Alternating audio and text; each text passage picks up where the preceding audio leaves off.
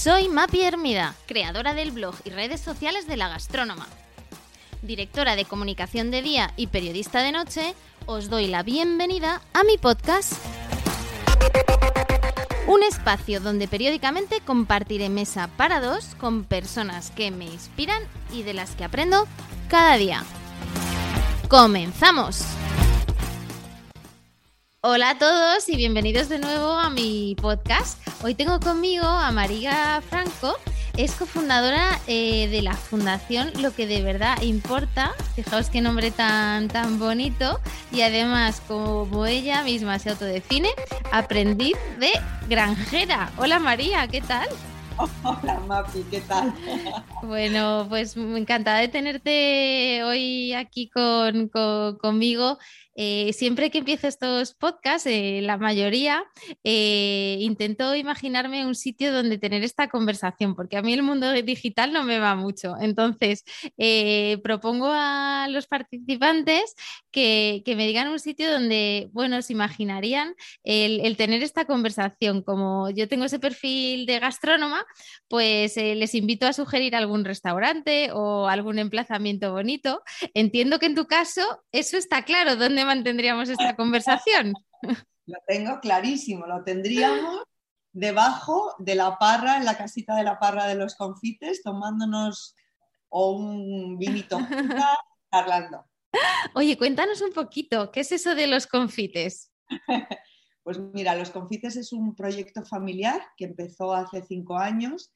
Eh, nosotros, bueno, empezamos a comer eh, o alimentarnos de una manera saludable y sana y ecológica a raíz de una enfermedad que me diagnosticaron y, bueno, pues nuestro sueño era tener un sitio en el campo para disfrutar de lo que la naturaleza nos regala y disfrutar de la vida sencilla y demás, pero también hacer un proyecto relacionado con la agricultura sostenible. Y entonces, milagrosamente encontramos este terreno, nos enamoramos y decidimos emprender. Y hoy en día Los Confites es una granja ecológica pero es mucho más que una granja, es un sitio que puedes ir a visitar, donde cultivamos producto de temporada y que a la vez es un sitio para celebrar, para disfrutar y para hacer cosas tanto particulares como empresas. Mm. ¿Qué hace diferente los confites? Quiero que me lo cuentes tú, porque yo he tenido la posibilidad y, soy muy afortunada de haber podido ir ahí a Jarandilla de la Vera a, ver el espectacular entorno en el que se ubica eh, esa mucho más que granja ¿no? que, tenéis allí. ¿Qué es lo que le lo hace de especial? Cuéntanos un poquito. Pues yo creo que lo, eh, lo, que le hace un poco especial primero es el sitio. O sea, estamos en un enclave único eh, que solamente con una distancia de dos horas de Madrid cambias totalmente el paisaje. De repente parece que no sabes si estás en el norte, si estás en el sur, tienes un microclima y eso ya de entrada es especial. Luego el nombre Jarandilla en sí es alegres, Jarandilla maravilla, llegas allí y ya estás con buen rollo.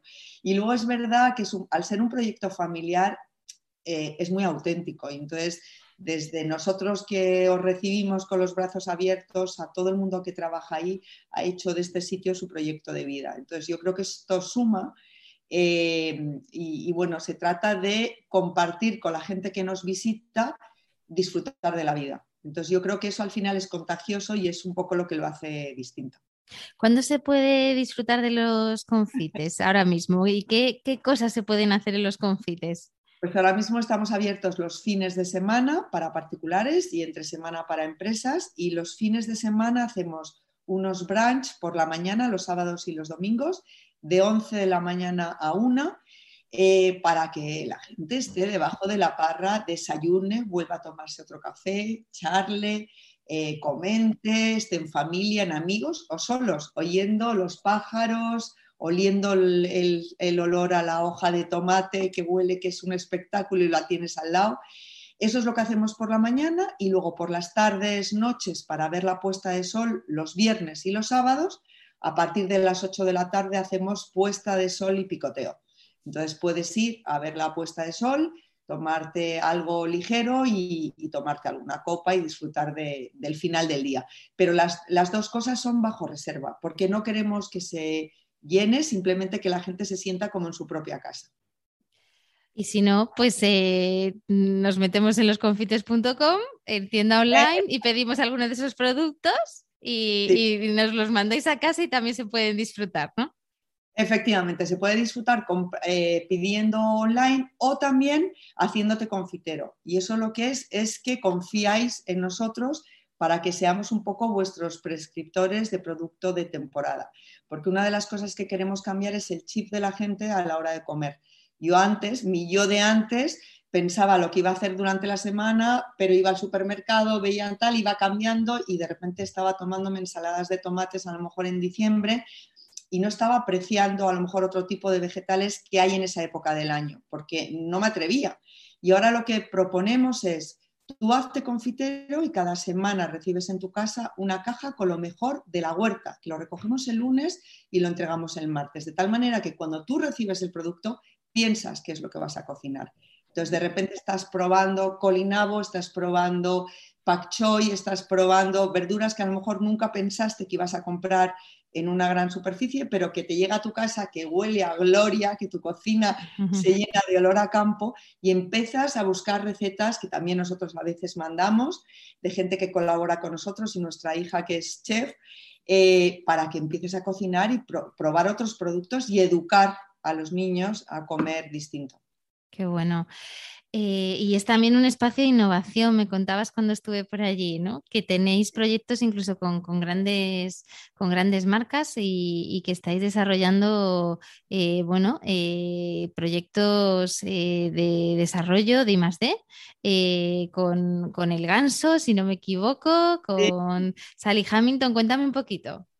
Pues mira, eh, siempre lo, que te decía al principio es un espacio para compartir y cuando vimos que la tierra era tan buena y que se podían dar muchas cosas, lo primero que hicimos es con Cantabria Labs, que son unos laboratorios, empezar a cultivar sus plantas de origen para hacer un recorrido y que la gente realmente pueda visitar los confites y saber de dónde viene todo lo que están eh, lo, que lo que utilizas, ¿no? Es decir, pues para qué sirve el helecho, las propiedades, porque al final todo tiene origen en las plantas, toda eh, la parte de cosmética. Entonces, eso es muy bonito, saber que cuando lo que tú utilizas algo estás utilizando el poder que tiene la camomila, la manzanilla, el tilo. O sea, es, yo creo que para mí me, estoy volviendo una friki de eso porque descubres que tienen un poder curativo las plantas impresionante. Luego con el ganso eh, nos hemos unido a un proyecto que tienen de sostenibilidad que a mí me parece precioso que es probar qué tal se da un cultivo de planta tintoria que se llama el índigo, que es con lo que se tiñe los pantalones, o sea, el tejido vaquero, el denim. Entonces, se daba, esta, planta se daba eh, perfecto en Latinoamérica y en otros países, pero no sabíamos qué tal se iba a dar aquí. Y como eh, es muy parecido el crecimiento al tabaco y esta es una zona tabaquera, nos hicieron, nos propusieron un reto. ¿Qué pasa si empezamos a cultivar eh, índigo en los confites? Y dijimos, sí, y sí, y sí, y hemos empezado a cultivar y bueno, no te puedes imaginar cuando empezaron los primeros eh, brotes a salir y ver que es una planta que se da, eso nos ha animado no solamente a plantar índigo, sino a plantar otras plantas tintorias con el fin de que muy pronto podamos contar la experiencia a otros que quieran cultivar. Y ese es el proyecto que tiene el Ganso y estamos súper orgullosos y felices que nos hayan elegido para ser un poco ese, bueno, pues mm, ese punto de, laboratorio real donde se pueda empezar a, ver qué se da. Y luego con Sally, desde el primer momento ella eh, nos dijo, oye, de toda la vida en las huertas había flores, había huertas de flores. Y entonces es verdad que te fijabas por cultivos cercanos y siempre cultivaban flores alrededor de los huertos. Entonces ella me dijo, me encantaría tener una huerta de flores. Dije, Sally, ahí la tienes. Y entonces hemos empezado a trabajar con ella. Es verdad que todavía no tenemos hecho el invernadero que queremos hacer para hacerlos, eh, pues un poco empezar a plantar, a, buscar semillas y demás, pero hasta ahora lo que estamos haciendo es plantar eh, eh, flores de temporada también y empezar a hacer con ella, yo creo que después de verano ya empezaremos con los cursos de flor allí y yo creo que es un sitio muy bonito también para aprender un poco, pues eso, que, las flores también son efímeras, pero cuando las, las coges y haces esos centros que hace ella, es un disfrute para, todos. Hablas de Sally Hamilton, ¿verdad? Eh, de María. Estupendo, estupendo. Bueno, pues nos dejas ahí con la, con la, miel en los labios. Eh, yo invito a todos los que nos escuchan a que vayan a, los confites y, realmente lo, vivan, eh, porque es un proyecto precioso y, te deseo de verdad todo, todo lo mejor para ello. Y pasamos de la María Granjera a María, eh, cofundadora de lo que de verdad importa. ¿Cómo nace esta fundación? Pues mira, eh, fíjate, curiosamente es también por un, palo que me dio la vida. Yo, esta, mi, época de granjera o de eh, cuidarme por dentro siempre ha sido, o sea, a raíz de este, este, este, cáncer que tuve con 50 años, pero yo con 33 había tenido otro que no tenía nada que ver, pero lo tuve muy jovencita y mis hijas eran muy pequeñas. Y entonces, en esos momentos, yo creo que cuando eres joven y la vida te da un palo, a mí por lo menos fue como que me, me, intenté como no pensar, yo tenía mis hijas, que luchar por ellas, mi familia y como que no fui tan consciente que era tan importante en esos momentos tener una enfermedad. Pero años más tarde, cuando mis hijas eran un poquito mayores, me pasa algo en la vida que de repente por casualidades o no, llevando a mis hijas al colegio, una madre del colegio me cuenta la siguiente historia. Me cuenta que ella conocía a un empresario americano, un hombre de éxito, que le habían diagnosticado un cáncer y que tenía tres hijos pequeños y que en esos momentos, teniendo todas las posibilidades del mundo, se da cuenta que lo mejor, la mejor herencia que le puede dejar a sus hijos es dejarles por escrito lo que de verdad importa en la vida. Y escribe un diario que lo titula What Really Matters, donde no dice el secreto de la felicidad, simplemente él reflexiona sobre las cosas que nos rodean, la familia, los amigos, el trabajo, la espiritualidad, una serie de cosas que las tenemos alrededor y que a lo mejor muchas veces no valoramos, no reflexionamos sobre ello. Este señor se muere y mi amiga Venturina recibe ese diario que lo hacen simplemente una edición familiar para los amigos cercanos.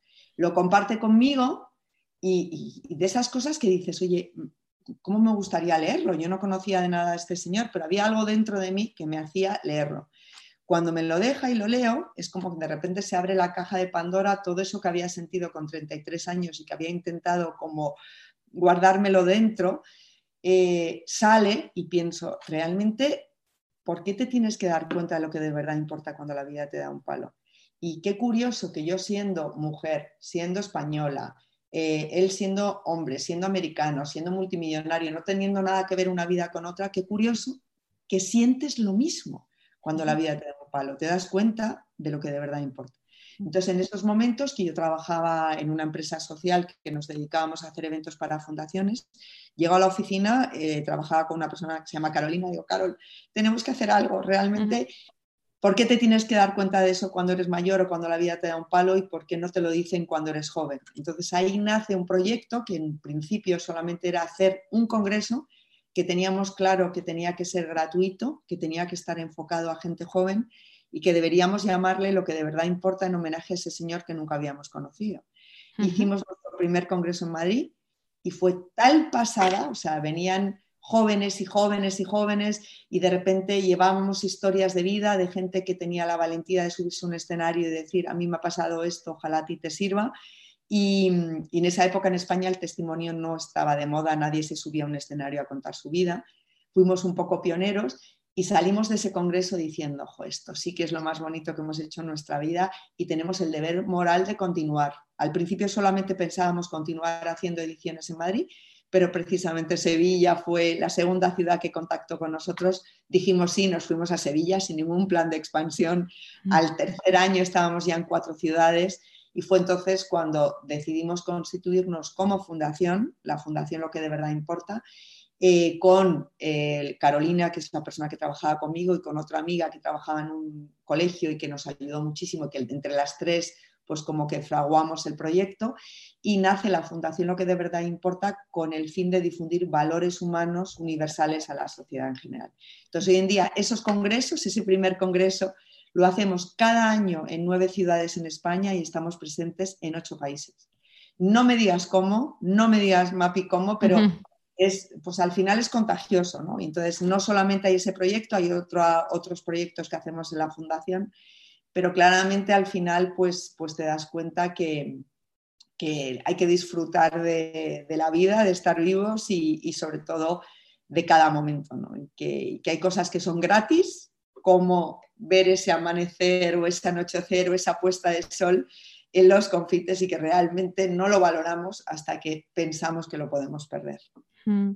¿Qué tipo de historias de vida eh, se suben a esos escenarios? Pues mira, siempre decimos que no son historias extraordinarias, sino es el lado extraordinario de las personas. Eh, son historias de todo tipo, de gente que a lo mejor puede ser conocida y a lo mejor no. Eh, son historias de superación, de emprendimiento, de valentía, también de sentido del humor, de esfuerzo, de superación, de sueños cumplidos, de derrotas y de manera de pues, aprender de esas derrotas. Entonces, eh, siempre son historias que nos llegan de distintas maneras. A veces vemos una película, vemos que está basada en hechos reales, investigamos y vamos a por esa persona. Eh, como nos pasó, por ejemplo, con la película En busca de la felicidad, que protagoniza Will Smith, descubrimos el verdadero protagonista que se llama Chris Gardner y vino al Congreso eh, de Madrid hace ya tres años. Eh, historias como, pues por ejemplo, Bosco Gutiérrez Cortina, que era un arquitecto mexicano que estuvo secuestrado en un zulo de tres metros cuadrados nueve meses, o sea, es brutal la historia o historias como mm, de emprendimiento, como puede ser eh, Guillermo Martínez, que es un chico que, como él dice, yo de pequeño era como el niño atípico que no, que no, pues a lo mejor no me iba a jugar al fútbol, pero me encantaba deshacer el mando de la televisión y ver cómo funcionaba. Pues hoy Guille tiene una ONG que es una maravilla que se llama Ayúdame 3D y hace prótesis en 3D para niños que no, pueden, no tienen la capacidad, la, posibilidad de hacer prótesis y de tener prótesis. Entonces, hay historias de todo tipo. O sea, en realidad eh, es alguien que tenga la generosidad y la valentía, porque hay que ser valiente. Yo, desde luego, no sé si sería capaz de subirte a un escenario y desnudar tu alma. ¿Y qué tipo de reflexiones eh, bueno, pues ofrecen esas personas, eh, María? ¿Con qué cosas te has quedado tú? Yo, yo, con, yo con muchísimas, fíjate, yo en realidad cada, tengo la suerte, bueno, los que formamos lo que de verdad importa, de que cada año vamos a todos los congresos. Y entonces, cada año oyes historias distintas, oyes la misma en, contada de otra manera o en un momento de tu vida distinto. Entonces, a mí me han ayudado siempre. Pero, por ejemplo, eh, reflexiones, a mí me ha enseñado a, a no juzgar. O sea, hay veces que nosotros como somos un equipo tan distinto, somos personas que venimos de distintos mundos y pensamos incluso a veces de manera distinta, que eso es lo enriquecedor. Al principio era como, mira, te llega esta historia y dices, bueno, pues no me encaja por esto, por esto, por esto, tal, y de repente escuchas esa historia y dices, joder, pero qué, pero, pero qué barbaridad de historia, cómo he sido capaz de poner una etiqueta a esta persona sin escucharla. Entonces, eso es lo primero que hemos aprendido, yo creo que todos los que formamos el equipo.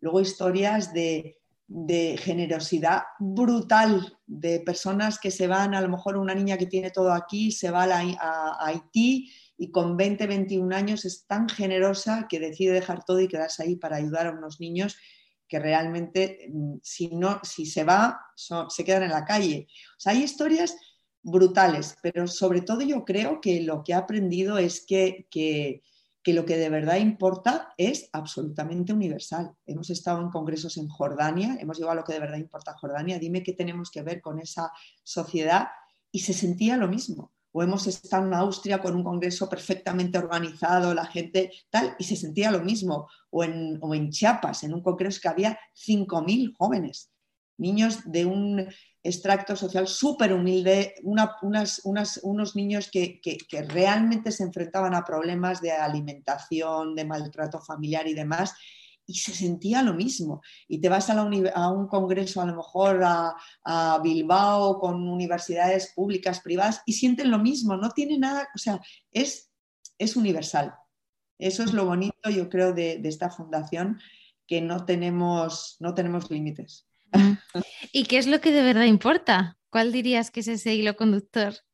Pues yo creo, fíjate, te va a sonar cursilísimo, pero yo creo que es lo, que, lo que representa nuestro logotipo, que es un corazón, que al final es el amor, ¿no? Yo creo que lo digas como lo digas, porque si dices lo que de verdad importa es la familia, ¿qué hay detrás de la familia? Amor. Lo que de verdad importa son las amistades, ¿qué hay detrás de las amistades? Amor. Lo que de verdad importa es la solidaridad, amor. O sea, es un motor universal y luego alrededor de ese motor están todo el resto de valores. Eh, María, ¿qué testimonio, con cuál de todos esos que, han pasado te quedarías o cuál dirías que para ti te marcó especialmente? Es que lo que te decía son, son trocitos de todos, ¿no? A mí, por ejemplo, hay un ponente que se llama Jorge Font. Bueno, te tengo que decir que todos están colgados, los tenemos las conferencias en abierto para que todo el mundo las pueda escuchar. Hay un ponente que se llama Jorge Font que realmente él tuvo un accidente, se quedó en silla de ruedas, era campeón de, figuras en esquí acuático, pero él dice unas frases que yo, o sea, es como si de repente te lanzaran dardos directos al corazón que se me han quedado grabadas. Él dice dos frases muy bonitas que a mí me encantan, que dice que la vida nunca se puede alargar, pero siempre se puede ensanchar. Y en una vida más ancha caben más personas, más experiencias, más oportunidades. Y a mí eso es una cosa que siempre, cuando a veces me empiezo a preocupar de, Dios mío, el día de mañana y qué tal, y digo, pero vamos a ver, es el hoy, vamos a ensanchar, se trata de ensanchar el día de hoy, ¿no? A ver cuánta gente conozco, qué emprendemos, qué entrevistas hacemos, qué... Se trata de enriquecer el día a día, ¿no? Y intentar hacerlo mejor y ya está. Y mm. luego, pues, por ejemplo, me bueno, la vitalidad de Tuco, que es Tuco Peluqueros, si lo queréis seguir en internet, es un crack, es un tío que además ha tenido dos enfermedades muy importantes y es el tío más vital, más divertido, más mm, crack que yo, le, yo necesito a Tuco cerca. O sea, hay gente como dice mi amiga Marian Rojas, hay personas vitamina y, y, Tuco es una de ellas. Luego también me impresionado el hijo de Pablo Escobar, que eso es un, o sea, cuando empezó la serie Narcos y todo el mundo estaba súper enganchado y el patrón del mal y tal, nosotros empezamos a investigar en qué pasaba con el hijo de Pablo Escobar, o sea, qué había detrás de esa persona que había vivido con un padre narcotraficante, asesino, o sea, nos, atraía muchísimo esa historia. Y empezó, eso es lo que te decía yo de poner etiquetas, gente diciendo, pero ¿cómo vais a tener a un hijo de un narcotraficante lo que de verdad importa? Pues, ¿por qué no?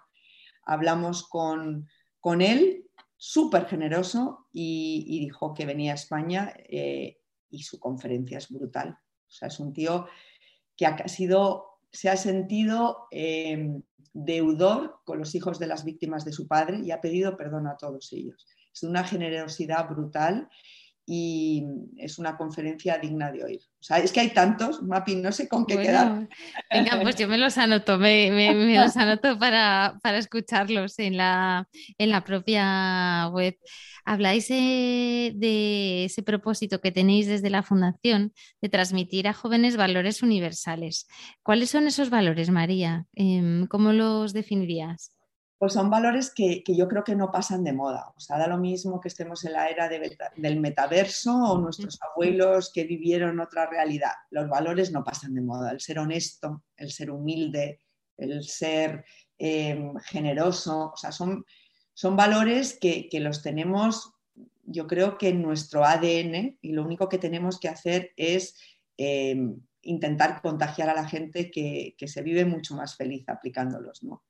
Y al final tú puedes llegar en la vida a ser eh, un directivo de éxito, trabajar en o, salir adelante con tu profesión y conseguir hacerlo, pero si tú no aplicas esos valores en tu día a día, pues al final se desvirtúa tu propósito. ¿no? Entonces, eh, yo creo que no sé, o sea, nuestro deber es simplemente lo que, lo que queremos hacer es remover la tierra. O sea, removemos la tierra para que la gente tenga bueno, pues la tierra muy, muy, muy, muy, vuelvo otra vez a mí esto de granjera, muy negrita, muy nutrida para que pueda caer una buena semilla. Y entonces, bueno, pues la gente viene a los congresos, escucha las conferencias y sale como, pues eso, pues como mucho más abierta a, saber lo que de verdad importa la vida. ¿Y cómo funcionan los congresos, María? Porque nos cuentes un poquito, uno se tiene que, inscribir, eh, tiene, tienes eh, que pagar una entrada, ¿cómo, cómo, cómo trabaja? ¿Son gratuitos? Totalmente gratuitos. Nosotros eh, abrimos las inscripciones en nuestra web y en una aplicación que se llama LQDVI. Los abrimos un mes antes. Y entonces lo bueno, lo malo es que se llenan enseguida. Entonces nosotros lo que aconsejamos a la gente es que nos sigan en redes sociales, que se meta en la web y un mes antes de cada congreso estén atentos para apuntarse enseguida. Como nos da pena que la gente se quede sin oírlo, se retransmiten online, la gente los puede seguir, pero realmente es distinto. O sea, porque ahí no solamente en presencial, no solo estás escuchando la historia de la persona que sube al escenario, sino que estás sintiendo lo que hay alrededor. Y ver a un joven a tu lado emocionarse o a un profesor de un colegio o a un señor de uno de los patrocinadores que tenemos que se emociona, que llama a su hijo y que dice, oye, ven a la conferencia después, tal, o yo qué sé, o un chico que se acerca al ponente después y le abraza y le dice, gracias, me has cambiado la vida, eso es indescriptible, lo tienes que vivir. Y habláis de jóvenes, ¿verdad? O sea, ¿estáis enfocados en jóvenes o puede ir cualquier persona? ¿Cómo, ¿Cuál es, digamos, vuestra, vuestra principal audiencia? Realmente son jóvenes eh, preuniversitarios y universitarios, lo que pasa es que ya a lo largo de los años, hombre, hay una serie de entidades que son los que hacen que esto sea posible y vienen también, con lo cual te encuentras a gente que está trabajando en empresas y también vienen los profesores de los centros educativos. Entonces, hay veces que la gente se inscribe y nos dicen, oye, yo es que he oído los congresos, ¿puedo ir? Pues por supuesto puedes ir, pero el foco principal son los jóvenes, pero no pasa nada si te apuntas y, eres, eres joven de espíritu, es lo que importa. Oye, María, pues hemos tocado tu, lado extranjera, lado, eh, eh, bueno, mm, codirectora ¿no? de, la, de, la, Fundación Lo que de verdad importa. Eh, ¿Cómo es esa María más, personal? No, puedo dejar de hacerte ya una última pregunta y, bueno, pues ¿cómo te sientes? ¿no? Como, como ya María personal trabajando en todo, en todo esto y con este propósito tan bonito de vida? Pues al final me siento una privilegiada porque ha sido como dos veces en mi vida me han dado dos palos muy gordos, pero me han hecho descubrir lo que de verdad importa y me han hecho poder disfrutar con los demás una cosa que me encantaba, que es este proyecto de vida en el campo. Entonces, lo más importante de todo es poderlo vivir con mi familia. Entonces, tengo un marido que me sigue incondicionalmente, tres hijas que, también nos acompañan en la pequeña, sobre todo en el proyecto, y las otras dos nos siguen en los buenos y los malos momentos para apoyarnos, y al final hace que esto sea una extensión de, mi vida. Entonces, mm, pues eh, nervios, estrés, momentos malos, pues claro que hay, porque estamos emprendiendo a una edad adulta, un poco más madurita, y es complicado, pero es divertidísimo. Tiene su lado malo, pero su lado divertido porque, pues eso, pues ahora mismo somos aprendices de granjeros, aprendices de camareros, aprendices de tour operators, aprendices de todo. Y en la vida nunca hay que dejar de aprender. Pues María, muchas gracias por tu generosidad, con, tu tiempo de ahora, con, también ese proyecto de los confites y sobre todo pues también por todo ese trabajo de inspirar al mundo a través de esas historias de vida, ¿no? que, al final nos ayudan a ser a todos pues mejores eh, personas. Muchísimas gracias. Gracias a ti, Mapi, un placer, de verdad. Y hasta aquí la entrevista de hoy. Si te ha gustado, no dudes en dejarme un me gusta en tu plataforma de podcast habitual o ayudarme a mejorar enviándome cualquier comentario a través de mi Instagram, arroba la-gastrónoma o mi blog lagastronoma.com. Gracias y hasta el próximo podcast.